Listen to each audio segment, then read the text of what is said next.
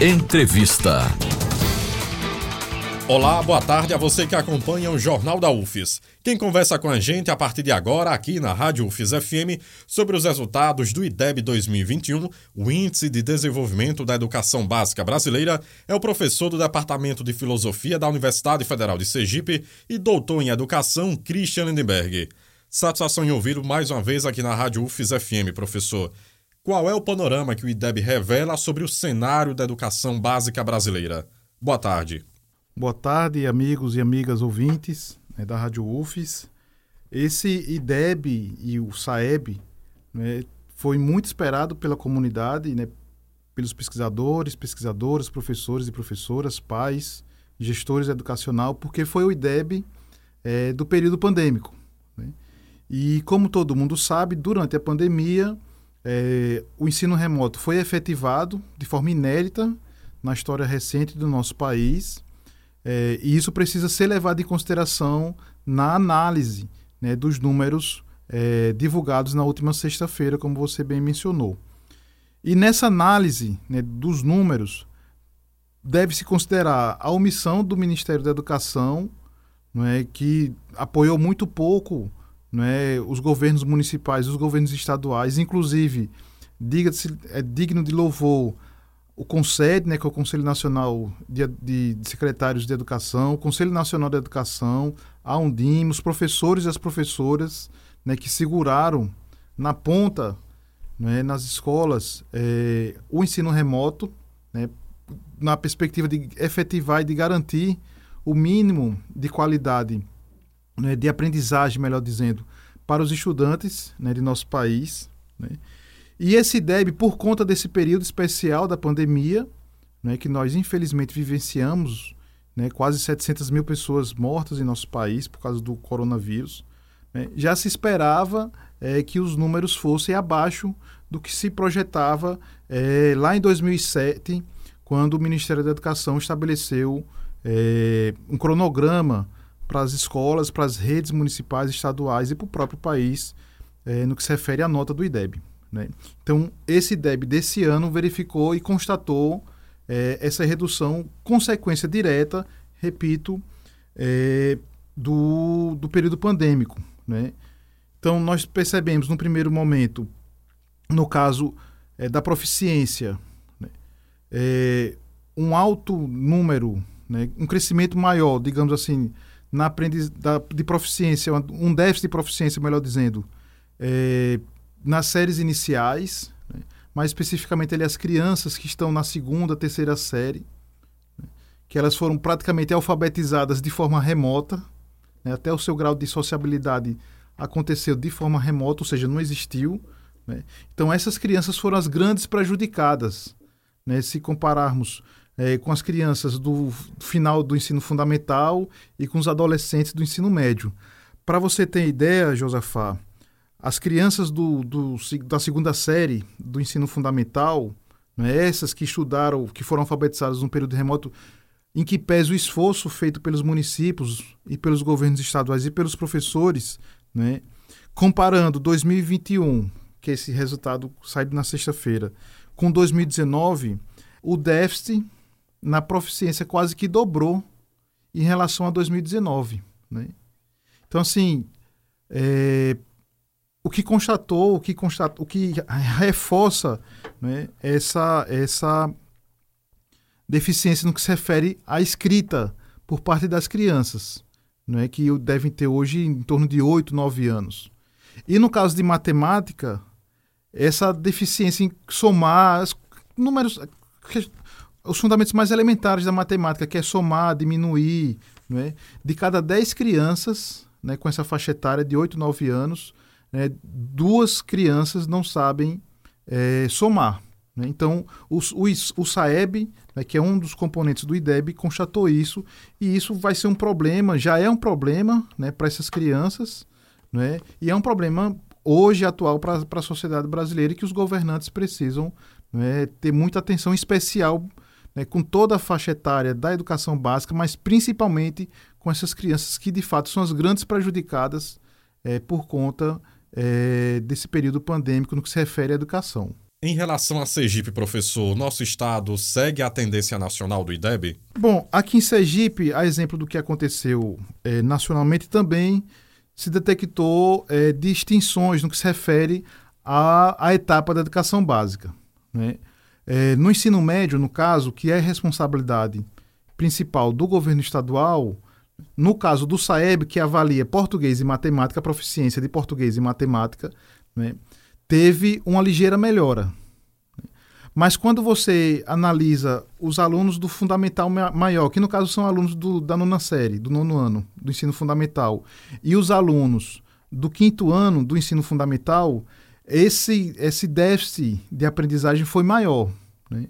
Então, quanto e nessa, no caso do ensino fundamental, a responsabilidade maior, segundo a Constituição, são dos é dos municípios. Né? Então, precisa ter, Josafá, uma coordenação, né, uma parceria entre o Estado e os municípios e a União, quando nós tivermos, voltarmos a ter um Ministério da Educação atuante, é, para que dê atenção especial para essas crianças né, que estão basicamente hoje matriculadas é, no ensino fundamental, porque elas, de fato, e aqui em Sergipe não difere da esfera nacional, é, foram as grandes prejudicadas no que se refere ao conhecimento mais elementar, tanto em português como em matemática. No caso específico do ensino médio, professor, Sergipe saltou 10 posições na avaliação da rede pública estadual. O que está por trás desse aumento expressivo, mesmo em um cenário de pandemia, professor? Pronto. No caso do ensino médio aqui em Sergipe, é, Josafá, a gente precisa fazer alguns recortes. Né? O IDEB ele é a junção de dois indicadores. A nota do SAEB, que avalia, que é uma prova escrita feita pelos alunos, né, que avalia português e matemática, e soma a, a essa prova escrita o fluxo dos alunos, que é levado em consideração a taxa de aprovação e a reprovação e o abandono. Durante a pandemia, é, o Conselho Nacional de Educação aprovou uma, norma, uma normativa orientando os estados e municípios a aprovar automaticamente todos os estudantes. Né? Porque eles já estavam sendo prejudicados no que se refere à aprendizagem e não poderiam ser duplamente prejudicados sendo reprovados por conta de um direito à aprendizagem que eles não tiveram devido às insuficiências do ensino remoto. Tudo bem. Sergipe é, executou, no meu modo de ver, corretamente essa normativa. Só que na composição do IDEB, como eu falei agora há pouco, esse índice é, é levado em consideração. Né? Então, qual análise a gente pode fazer no caso de Sergipe, especificamente na rede pública estadual né, do ensino médio aqui em Sergipe? A primeira, há um fator importante, né, que já foi detectado pelo censo do ensino da educação básica. Né? Sergipe hoje é o quarto estado do país que proporcionalmente tem mais alunos matriculados na rede pública estadual em escolas em tempo integral. Isso é um dado importante, né, que fortalece uma política de Estado no que se refere à expansão e implementação de escolas em tempo integral. Né. É, de fato, houve uma melhora na nota das escolas estaduais, na média, é, no SAEB, que é a prova escrita, feita única exclusivamente pelos estudantes. Mas o fator que fez com que Sergipe saísse né, lá das últimas posições em 2019 e ficasse estacionada numa posição intermediária, chegando à 12 posição, no caso das escolas da rede estadual, né, muito provavelmente se deu por conta desse mecanismo da aprovação automática. É bom considerar também, Josafá, que é, um outro fator que tem sido levado em consideração nas análises é que durante o, o período pandêmico, muitos estudantes, né, principalmente aqueles mais pobres, né, é, é, eles precisaram sair de, por algum motivo né, da escola para poder trabalhar devido à crise econômica. Isso a Unicef fez essa constatação. Semana passada mesmo soltou um outro documento demonstrando é, a quantidade de jovens que estão fora da escola né, e que poderiam e estão em, em idade escolar. Né. Então, o que foi que aconteceu nas escolas do ensino médio? Né? É, ficou aqueles alunos com melhores condições financeiras, mesmo na escola pública, ou seja, houve uma seleção, é, eu, não, eu não gosto muito dessa palavra, mas uma seleção por critério econômico. e fez com que esses alunos que pudessem participar da nota ou pudessem participar da prova escrita, consequentemente melhorando é, a nota do SAEB, das escolas estaduais aqui de Sergipe, né, das escolas públicas do ensino médio aqui de Sergipe. Né? Isso é tão curioso, Josafá, que, por exemplo, aqui o nosso colégio de aplicação, que historicamente é um colégio é, que fica entre as 10 melhores escolas públicas aqui de Sergipe, não conseguiu, por conta desse critério, né, que o, o, o INEP considera que só para poder atribuir uma nota do IDEB, considera que tem no mínimo 80% dos alunos matriculados no terceiro ano do ensino médio precisam fazer a prova. O, o colégio de aplicação não alcançou esse percentual, consequentemente não tem nota no IDEB. Então, assim, o nosso colégio de aplicação não aparece. O IFES, aqui de Aracaju, também não aparece. Né, que são colégios, a rede federal hoje, não é a melhor rede pública do Brasil hoje está na rede federal, são as escolas federais. Né? E elas não estão no, no, Elas não receberam notas no IDEB. Né? Por conta desse mecanismo da participação dos alunos e, bom, as considerações que eu já fiz no que se refere às questões econômicas. Né? Ou a dificuldade mesmo que esses alunos tiveram no período pandêmico que acabou é, não motivando-os a fazer uma prova, já que o, o, SAEB, que é um dos componentes do IDEB, como eu já mencionei, é uma prova voluntária, não é? Mas, de qualquer forma, é, eu fiz essa, esse preâmbulo todo, né, mas não quero desmerecer o esforço que o governo do estado de Sergipe fez, através da Secretaria de Educação, né, porque, de qualquer forma, mesmo com esses considerandos, os outros estados também tiveram, não é? essa mesma dificuldade e Sergipe conseguiu não é, dar esse plus é, razoável, considerável, saindo não é, da 22 colocação, no caso das escolas de ensino médio, pulando para a 12 colocação nacional no que se refere à nota do IDEB. Né? Então, isso é um fato que deve ser comemorado por todos os professores e dirigentes é, que estão vinculados às escolas do ensino médio aqui em Sergipe, da rede estadual. Sem dúvidas, professor, a situação mais grave é da educação básica nos anos iniciais, onde ocorre o processo de alfabetização da criança. Como reverter um quadro que se agravou ainda mais na pandemia? Olha, é, Josafá, não tem fórmula mágica. Né? O primeiro fator é, é fazer com que, na, em atividades de contraturno ou ampliação das escolas em tempo integral no fundamental, se torne de fato um fato né? e não apenas discurso. Nós estamos agora em período eleitoral, né? hoje, inclusive, é o centenário de Paulo Freire, né, do nascimento dele, então, muito provavelmente, os candidatos estão propondo muitas coisas para a educação, mas precisa sair da, do verbo e se transformar em ato. Né? Então, a escola em tempo integral tem demonstrado ser um instrumento eficaz né?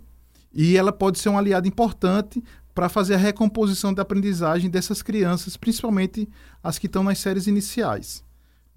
Um outro fator importante que as pesquisas cada vez mais têm é, apontado diz respeito à gestão, né?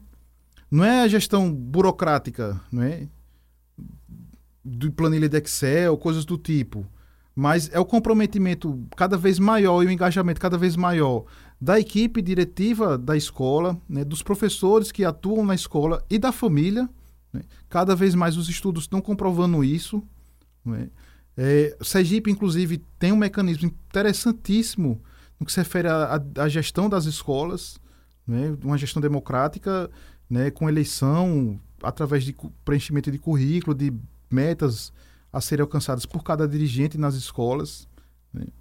É, recursos, que isso precisa de recursos. Como é que você vai ampliar a carga horária, por exemplo, de crianças nas escolas se não tiver mais recursos? Esses dias mesmo é, tem é, sido publicados pela imprensa nacional, né, Folha de São Paulo, Estadão, é, escolas dividindo o ovo, porque a, a, o repasse para merenda escolar não tem reajuste nos últimos cinco anos. Né? Então, as crianças, a gente está hoje talvez vivendo a maior crise alimentar nos últimos 10, 15, 20 anos no Brasil, e as crianças, como é que elas vão aprender com fome, tendo que dividir ovo no horário da merenda escolar. Né? E o quarto e último fator que eu penso, assim, Josafa, isso a curto prazo, né? é fortalecer cada vez mais as políticas de formação continuada dos professores. Né? Os professores, além da questão salarial, que é importante, né, da reestruturação da carreira, né, e da valorização profissional do ponto de vista remunerativo, né, do Fundeb, etc. e tal, mas também precisa é, instituir mecanismos de formação continuada, não só do ponto de vista do conteúdo, de atualização dos conteúdos, mas também das metodologias de ensino, né, porque as coisas mudam, né? A pandemia nos ensinou, né, que o professor da era analógica precisa se, né, se precisa se associar, se ligar, digamos assim, é, ao professor da era digital.